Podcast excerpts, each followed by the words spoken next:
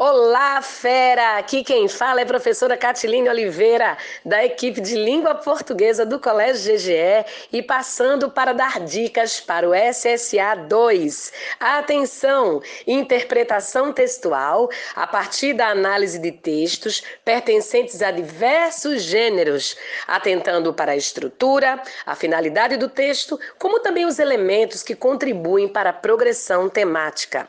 Quanto à análise linguística, Observar as sintaxes de concordância e regência, a crase e a pontuação.